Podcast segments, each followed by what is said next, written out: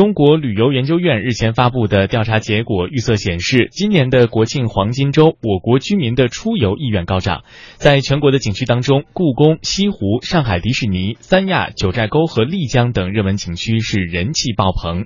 特别呢，是以杭州和上海为代表的长三角地区，游客数量将会创下新高。详细情况，我们来听央广记者的报道。数据显示，国庆黄金周居民旅游意愿高。国庆黄金周即将到来，中国旅游研究院发布的预测显示，四季度我国居民出游意愿为百分之七十九点二，这其中有百分之五十五点五的居民选择国庆期间出游，出游意愿高。北京交通大学旅游管理系主任王衍用表示，如此集中的出游意愿，很可能又会激发出一些旅游市场的问题。要想解决这样的问题，需要从根本上想办法。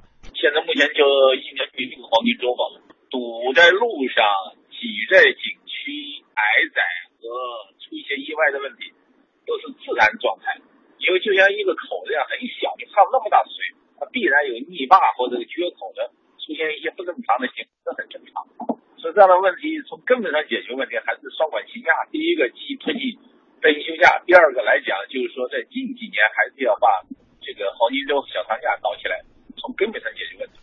我们来关注一下，在本周六，那也就是十月一号，香港国庆的活动呢，可以说是非常的多。维多利亚港在当天晚上九点会上演国庆烟花汇演。此外呢，同一天还有国庆赛马日等活动。维港两岸的酒店住宿以及晚餐也成为了不少游客欣赏烟花汇演的一个选择。那么，位于湾仔的湾景国际酒店呢，今年推出了国庆烟花汇演的住宿优惠。当天晚间的海景客房以及尊贵楼层的海景客房，呃，房租呢分别为一千三百八十八元和一千六百八十八元。而同样能够欣赏到烟花汇演的酒店自助晚餐，成人收费为五百二十八元，长者和孩子的收费呢分别是四百八十八以及四百四十八元。同样呢，想要远离拥挤的人群呢，你也可以选择到香港观景台。天际一百，体验从高处欣赏烟花汇演的感觉。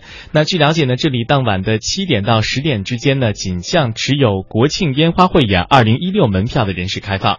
而观景台最后的进场时间是晚上的九点整。